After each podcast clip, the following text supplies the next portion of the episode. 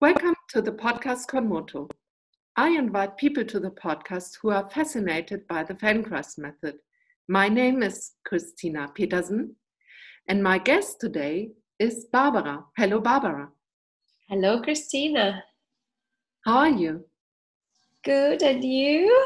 Yes, fine. And where are you living? I am in Lisbon. Uh, so we have a guest today from Europe. Yes. From Portugal.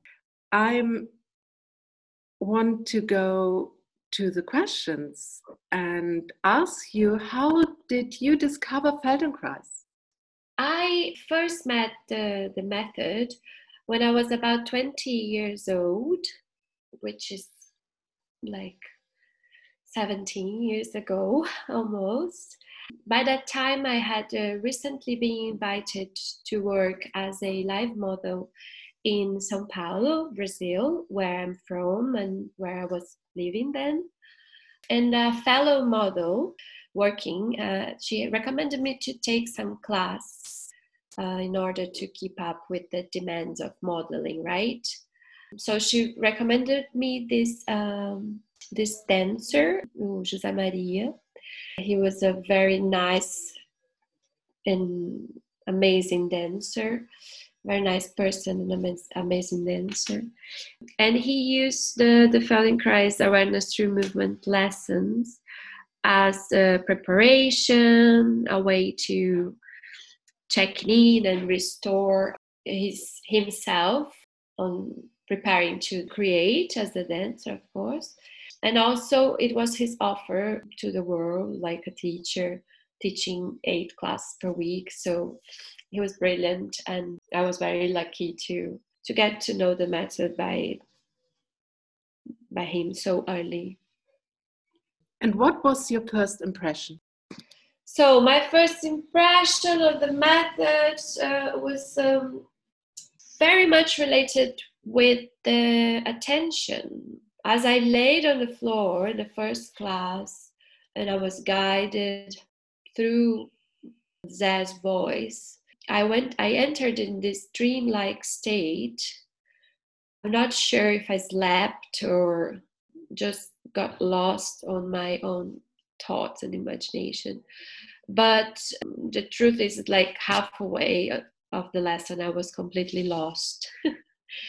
so I, even though I finished the lesson with that impression that something really important or had, had just happened to me because I, I could note that my attention was not really I don't know sharp or exercised.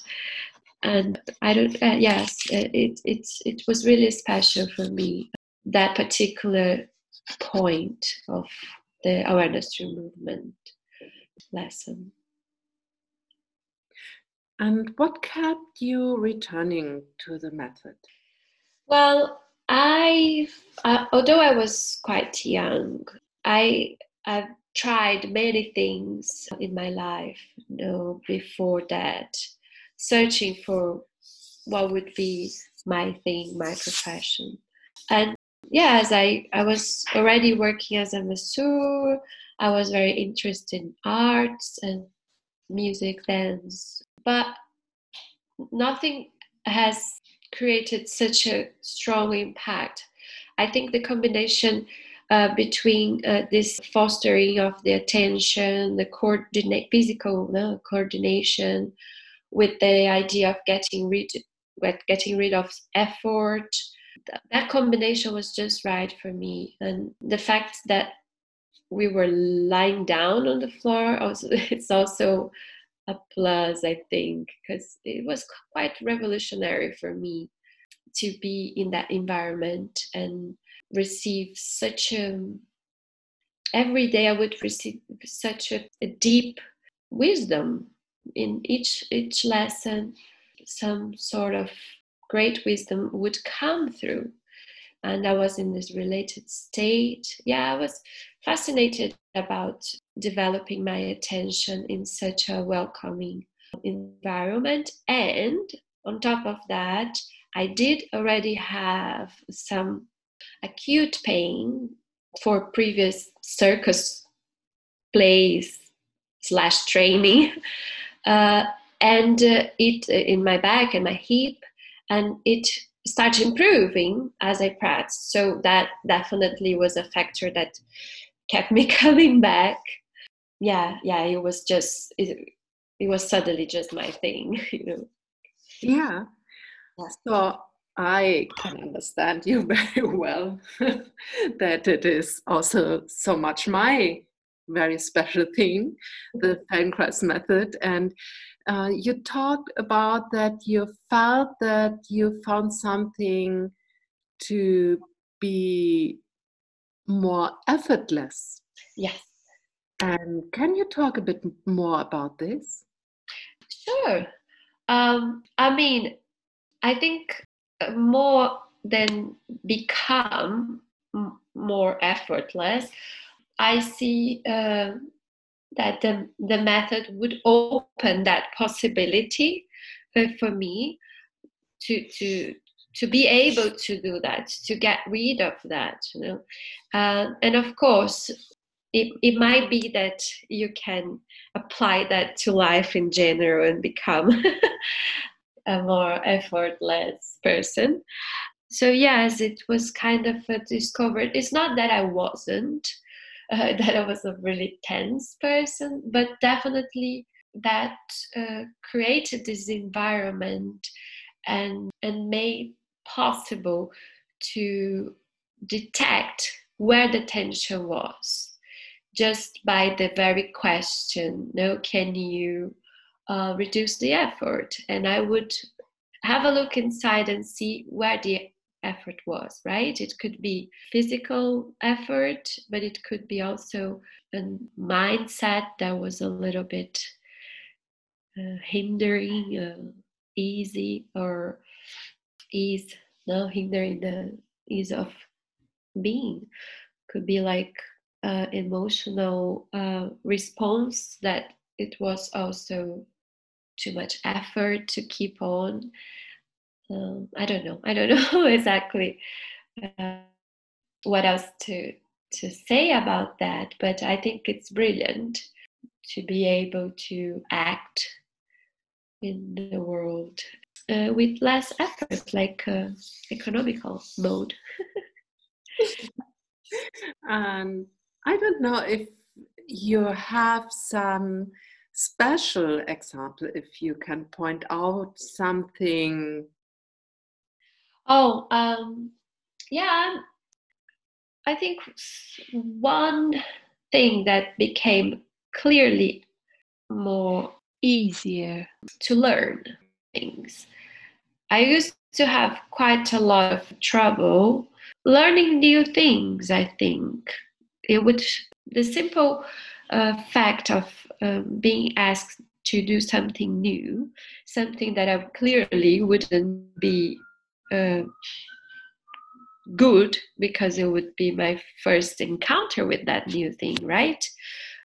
I would get probably tense and nerve, and with that, the effort will come, and it will, would actually hindering the learning process to develop. I would either get uh, emotionally uh, overwhelmed or things like that, and I think I've I've learned how to stay calm and uh, a little bit more compassionate um, with myself when I am learning something new, when I'm making mistakes.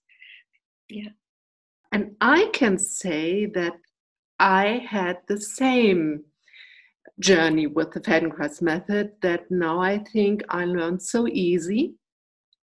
And before it was, yeah, with effort and you pointed out there's the thing to learn something means to learn something new. There's yeah. something what you didn't know before and now you you want to find out what is it or you you need to recognize it and to put it together mm. and use it. And this is amazing. I think it's it's thank you that you shared this with us. or with me here. Very important. And yes, do you have a moment or uh, something happened to you? You said, okay, now Feldenkrais is so important for me. Um, I think, uh, as I said, uh, it, it was kind right on the very first moment, you know, like I've, I've noticed the importance of it to me, specifically as a person. Um, in the very first moment, in the very first class, uh, I, yeah, I just knew that it was uh, really um, something that I would, you know, dive in and um, and have it with me. I didn't really rationalize that in the first moment. I just kept going to class happily and effortlessly, like we were saying, because uh, if I was before involved to something like I, I used to like to play a flute, let's say, but it was so difficult for me to to deal with that learning process. That would be hard to go back. With Feldenkrais, it wasn't. Every time I had to go to class, it was like going to drink a glass of water. It was just part of it, you know. So it was really uh, in the beginning, yes. And why did you decide to become a Feldenkrais teacher? Or where, when was the point to say not only for me, or also to to go to a training to be a Feldenkrais practitioner? Well, that took a while, and in fact, I uh, it, it took a good while for me to graduate, as you may know, because you were close to me in my training, right? But it took a while for other reasons. I think I knew by the end of three or four years uh, as a student, because there wasn't any training in Brazil when I was um, taking my weekly classes, right? So there was this practical uh, issue of not having any international trainings there. So I came to Europe first in 2006, and that was the moment I managed to know a little bit more about the Feldenkrais world in this uh, more, let's say, international format uh, in in Barcelona, and then yeah, I by then I was already realizing that I wouldn't follow any other career, and that I that I would I would love to to study uh, Feldenkrais. I think primarily because I really liked to practice that, and I couldn't see myself doing something else. Later on, I realized what it takes to be a Feldenkrais teacher, and it was actually a very frustrating moment. I had to leave the student in me that would lie down on the floor and receive the lessons kind of aside, do a kind of uh, more. I, I had, if I may say, like a little bit uh, maybe far off, but uh, it was kind of, I had to leave the student in me that would lie down on the floor and receive the lessons kind of aside, let's say die, and to the teacher who is giving and he's not moving, mm-hmm. is um, dancing with the world words, right? With the words and with the observation, looking to others, this giving attitude, it was building already during the training. And, and it was a kind of beautiful and uh, process. Yeah. Wonderful. To see this development uh, i was part of it and i saw it and it was so nice to see growing you in this kind of new position. It's so nice and I always wanted to ask you how has your education helped you to be open to the ideas of Feldenkrais? I think because my education is a little bit a known education, I was fed up with the when I finished school, I was pretty much done with the you know like the normal academic or yeah the our current education educational system right? So i was in in a phase of my life you know uh, my youth that i was really not available and open to any more information to be sitting in a chair yeah getting information shoved in my face so then i would i think that need of something different because for other hand i didn't want to have no education at all. I really wanted to keep learning and uh, being always interested in uh, in thinking in life itself. So how could i keep on you know learning interesting things without being being on uh, on an university set setting right? Yes uh, i think i was really open.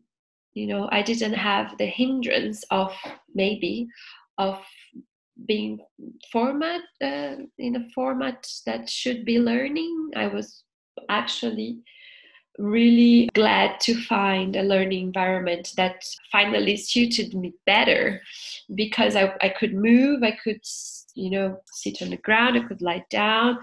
And the, i think what i mostly wanted to say about that is what interests me most as a teacher to create in my class to pass to my students is that trust that is created between a practitioner a teacher specifically in that learning environment we create as a feldenkrais practitioners to our students that relationship of trust and freedom.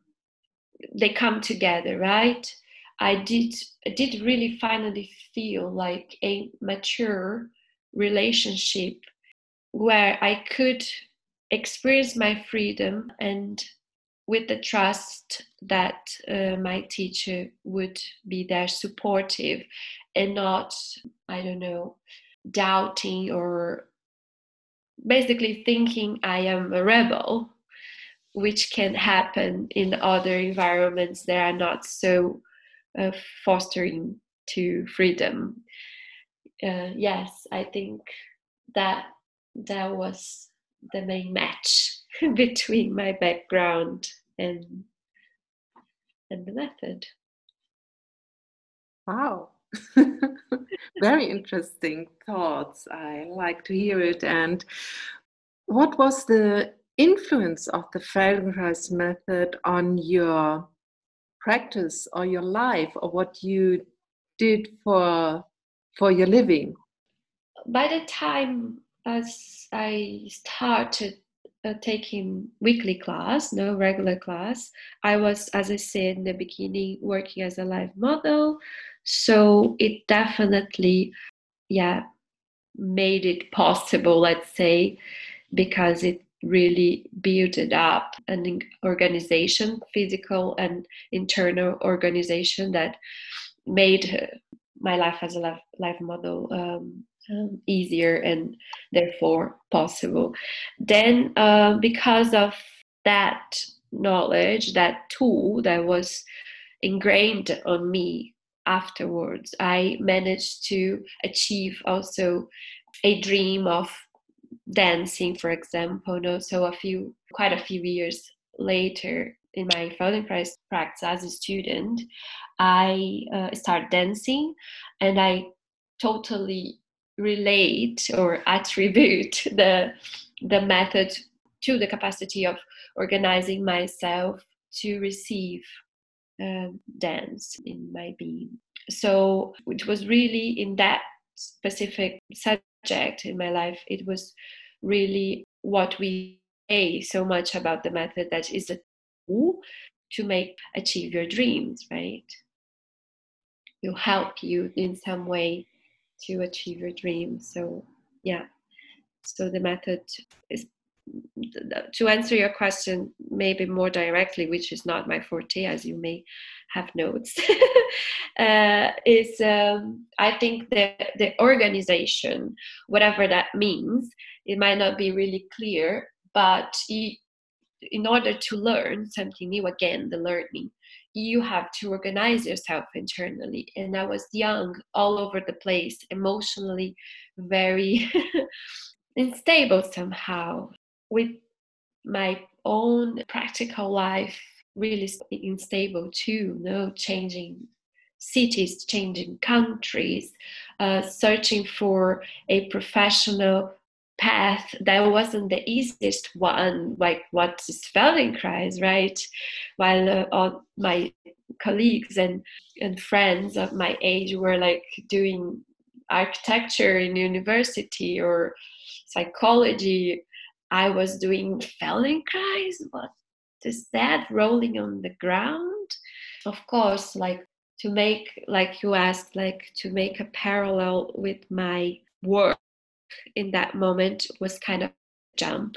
So eventually I started my training and, and working and now it's more established this how this practice has affected my my living but in the beginning was definitely a self-organization no like i i may quote a a brazilian artist uh, that said like it's all a matter of keeping the mind quiet the spine up and a calm heart which is for me the the translation let's say of organizing yourself internally. It's okay if you want to have a wild mind, a bend like a, a crooked spine, and a heart that is not calm at all. But I didn't want that, you know, and uh, and it worked. wow, wonderful process. Yes, yeah. Very nice insights. Sehr schön wonderful. And that that's normally happen when i talk to you that i start to talk in german. You oh. know yeah you remember? Yeah i know. i have learned how to learn but german. I think will take a little bit more than self out the self organization and uh, and calmness. Yes. Yeah but it only happens to me with you. It's so funny. Oh so much. That's eventually eventually we will get there. We will get there christina. Okay but now i stay with english not to confuse everybody. And uh, so i can keep on. You actually can understand me. That's following following yeah. Okay.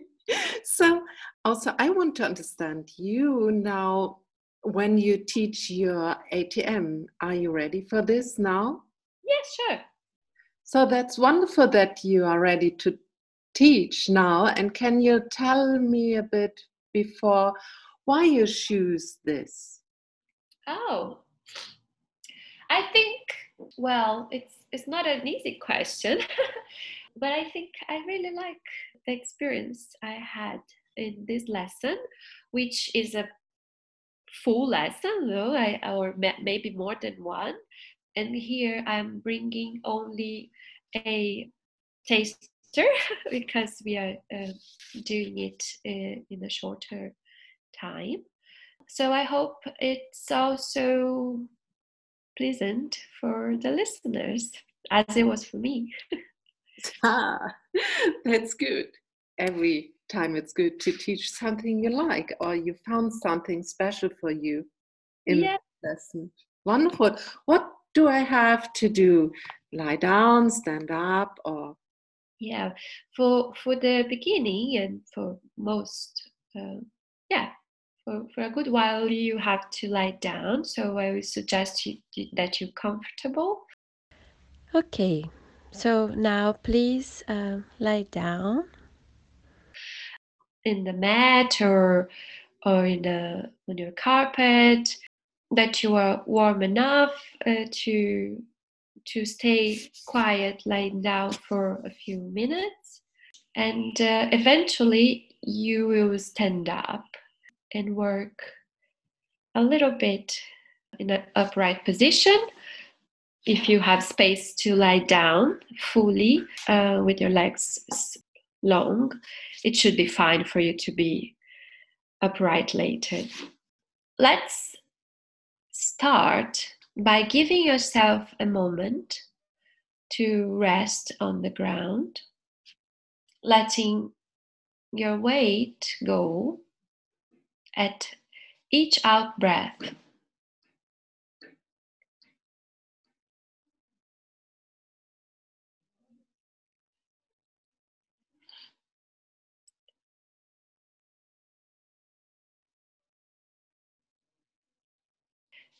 You may also let your thoughts pass by as they come and go.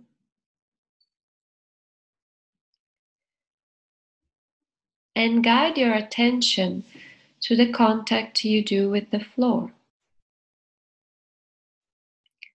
Feel the contact of your heels.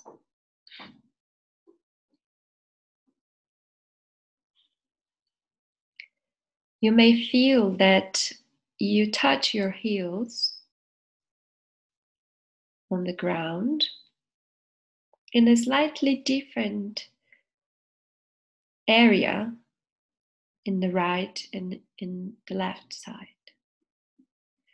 Maybe it's pretty similar to you, but it could be that in one foot, the point of contact of your heel with the floor is a little bit more outwards or inwards, which leads your toes to point more or less to the ceiling. Note that without rushing into judgment of good or bad, and keep on keep on tracking upwards your legs feeling the space behind the ankles the that you lose contact with the floor in that area and eventually your calf muscles return to touch the floor. Note if in that area, there is also a difference on where do your legs also touch on the right side and the left side.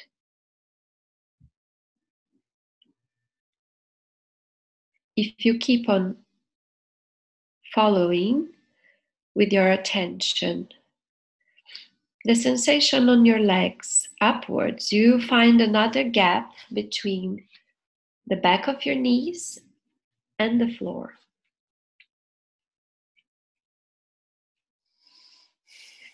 It might be also that there is a difference in one side of the or in the other.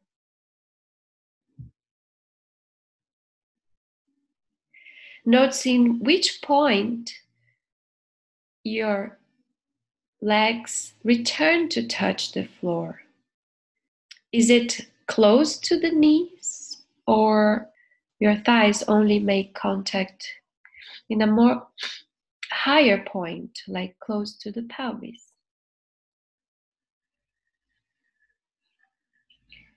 Finally, feel the connection, or better say, try to feel because it's not an easy area to feel, but you just play with that idea of feeling the end of the leg encountering the pelvis. In other words, um, the head of the femur encountering the socket of your pelvis. And it's not the easiest thing because this area is covered in muscles.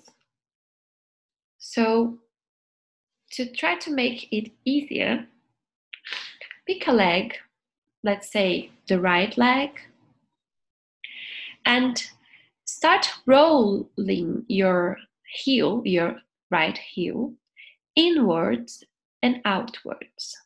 Leave your feet alone, quiet. You don't have to bend your ankle or your toes, nothing. You just roll the point of contact of your right heel a little bit more to the inside. So your toes point more to the ceiling. Your whole leg rolls inwards and then back to where you was uh, touching previously. Do this uh, a few times easily and put your right hand on somewhere near your groin or in your groin with your uh, with the tip of your fingers try to feel where there is this movement of the femur of the leg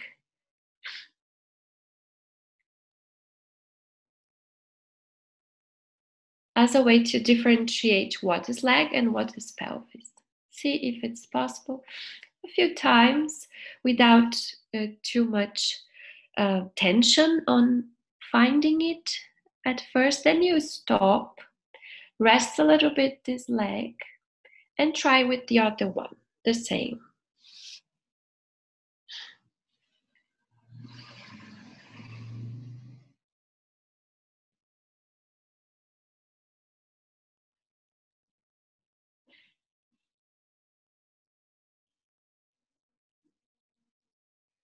Yes, you may um, even try with both of them.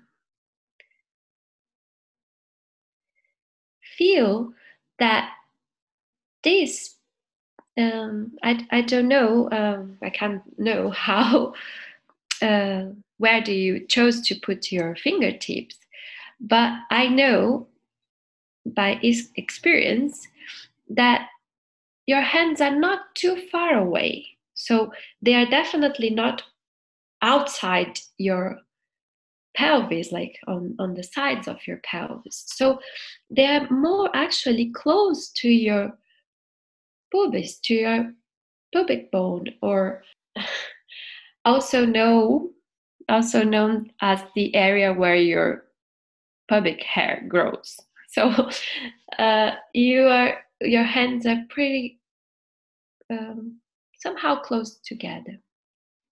Then you stop that, uh, no matter if it was you if you are completely sure whether the hip joints are those are your hip joints by the way of course and feel the whole volume of your pelvis now this um, great um, bowl let's see it. We'll call it in that way. That touch the ground too and left and right in your gluteus. And the center your sacrum bone. That goes a little bit downwards in the little tail your coccyx your tailbone. And if you follow upwards, the continuation of this central bone of your pelvis in the direction of the head, you will find those curves again going into the floor and away from the floor, which is your spine right?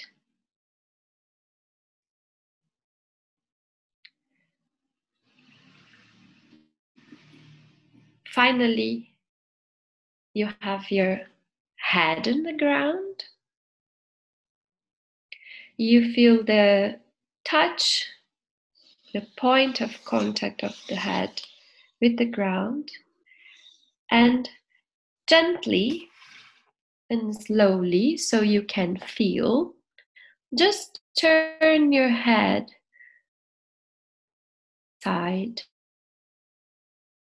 and come back to the center, like the rolling you did with your heel. Just a small movement to check how is it when you turn to one side. Then stop in the middle and turn to the other side. Compare. See why did you choose that other side first? Was that easier?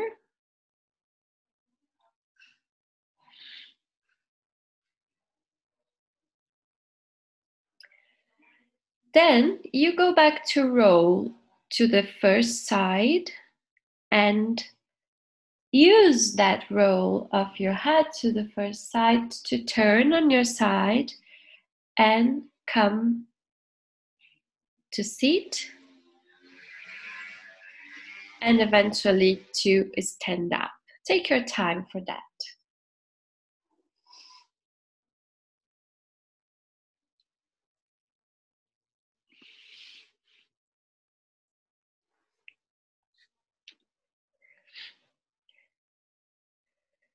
So once you upright, feel that uh, you have a, a good ground. So you're not standing anything soft. So you have good balance. And take again a moment to adjust to this uh, relationship with gravity.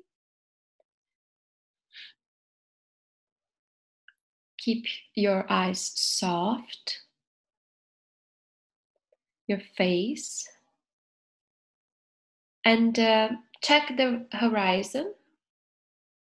Where is your horizon now?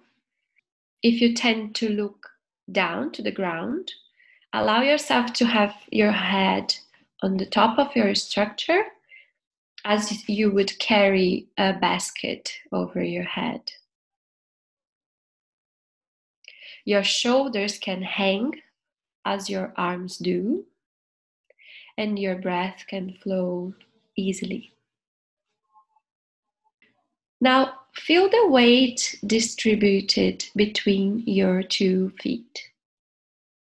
Note if it's equal or you feel more weight over one of your legs. Then you may shift your weight gently over one of your legs. You pick which one. And you go and come back a few times only to that leg, that one leg, to see, to sense how is the support of your structure over this side.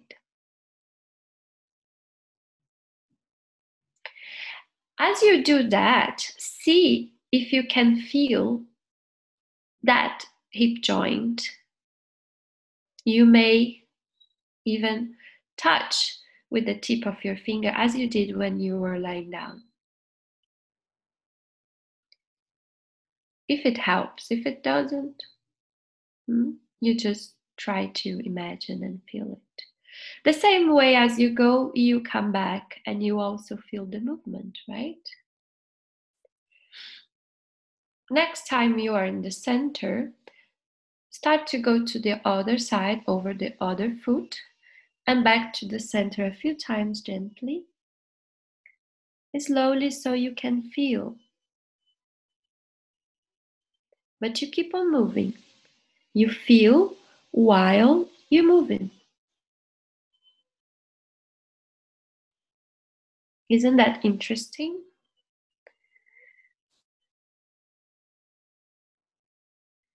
So when you transfer to this side, where do you feel the weight going? Your foot. I mean, when you sh- shift to the right or to the left, does your weight go to an, a specific area of your foot? For example, does your weight goes more over the uh, heel or more over the toes? Change uh, to try in both sides so you can see if it's the same in both legs. Mm? Mm-hmm.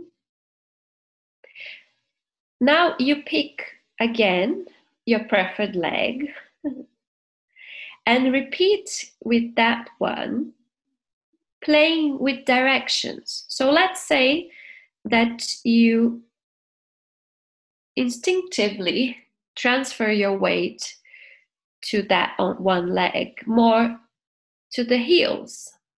See how is it to transfer more to the front of the foot. And feel the resonance on your hip joint. Feel when you transfer the weight to one foot more forward over the foot, that your hip joint moves also in one particular direction.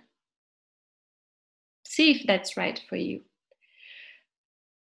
And if you your tendency was taking the weight more forwards or even distributed over the foot, try to deviate the weight to the heel and sense what happened with your hip joint when you transfer the weight to over one foot, but more to the back part of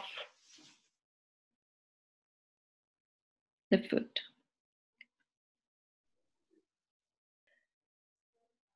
So try it on the other leg.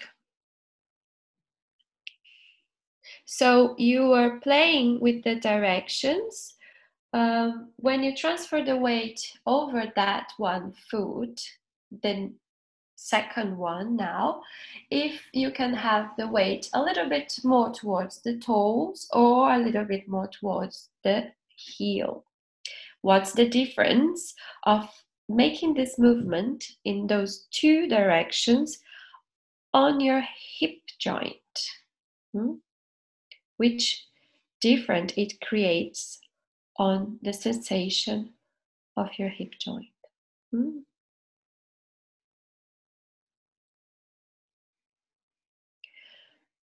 For example, when you transfer the weight more onto your heels, does your hip joint wants to go backwards or forwards? Do you want um, show that you open your groin, or do you want to retreat it backwards?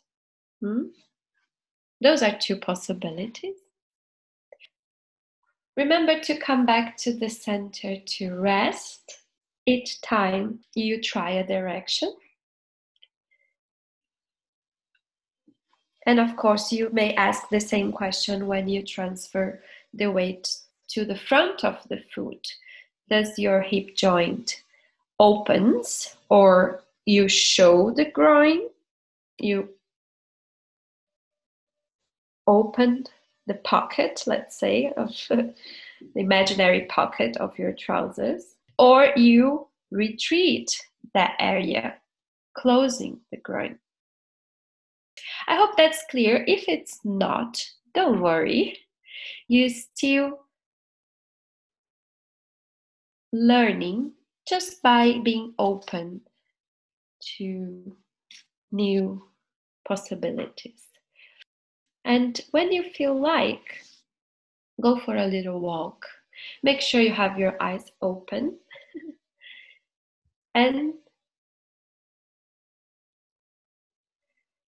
enjoy the awareness of your hip joints. Mm-hmm. Thank you. Oh, that's it. Yes. Yes. What a nice exploration of the hip joints. really, I, I think that's something which will inspire me to do it more deeply today. When I have a break, I will lie down. I'm so curious um, to my hip joints now. And it's very amazing that I'm, yeah, yeah, that you found a way to make me curious. yes, really. I'm so, what? What's that? What that? Really, with the fingertips there and it was really amazing to feel this under my fingertips and the in rotation, the out rotation, and how you guided me to step into it and to be, yes, interested in this part of me. And there, thank you. Thank you. It was really helpful to have you there. Thank you so much, Christina, for inviting me.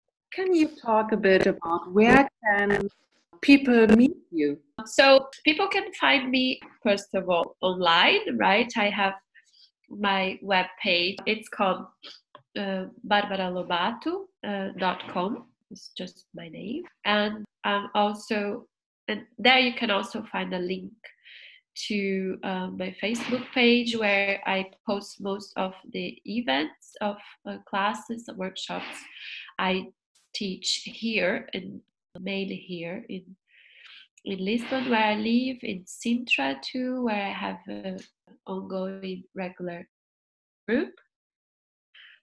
And, uh, and that's pretty much it.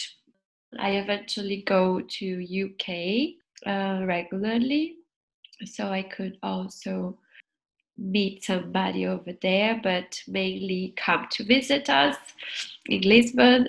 We have this uh, wonderful training going on in uh, here in town, so you're welcome to come and visit. You're welcome to come to my uh, classes on Mondays uh, at Baixa and uh, on Wednesday at in Sintra Village. yeah. Wonderful. I know that for most of you it might be a long way, but you never know. Yes, and the place is so beautiful. Yeah. I also eventually teach online. So if if if anyone is interested learning with me, it's just just a question of keep in touch. I I have been teaching a very international yoga studio, which uh, requires me sometimes to teach in English because, of course, some of my regular classes here are in Portuguese, right? But uh, also because uh, Lisbon is such an international place, it's more and more possibility to teach in English. Wonderful for everyone who can come to Lisbon or maybe wants to meet a Feldenkrais practitioner personally, not only online, like with you, what is possible, you can go to to look in the internet. And in Germany, we have the Feldenkraisverband, where you can find under feldenkrais.de, you can find a lot of practitioners around you. All everywhere on, in the world, we have Feldenkrais practitioner and go and find one for you. um, yes, it's strongly recommended to have a a present of a teacher. Uh, it's it's a beautiful relationship to build up. yes, Well, Um, Barbara, is there something inside you what you want to say at the end of this podcast? Well, I think I just want to thank you, Christina, for the opportunity for putting this out, um, out in the world. It's I think it's such a great contribution you're doing to all of us as practitioners and also like curious people about the method. It's it's really it's really nice. It's really a great initiative to put the effort and uh, all the love that you put in each in each uh, recording. You know, like um, taking the time to connect with different each different uh, practitioner, which is a whole world, like each person that comes here and bring their own contribution to it. You know? So I I mainly want to thank you and thank to whoever is listening to this uh, to got here to the end of this recording and uh, maybe thank thank always uh, Moshe and everybody who uh, is being keeping that such a rich knowledge, such a rich technology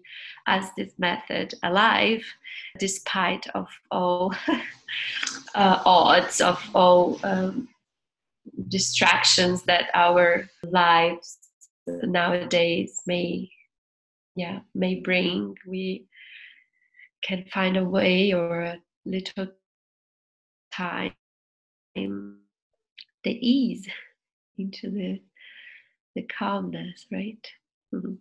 thank you and i want to say thank you to you because you also spent time and so many thoughts about how to explain yourself and the method to to other people and i think it's worth to do this and I like to talk to you and all the other participants of this podcast. Yes, of course, it's a lot of work, but it brings back so many good things to me connections and interchange of thoughts. That's really amazing. And thank you that you have been part of it. Yes, very my pleasure. My pleasure to talk to you. So inspiring. Thank you for this. Thank you, Christina. Have a wonderful time, you all. Bye. Bye bye.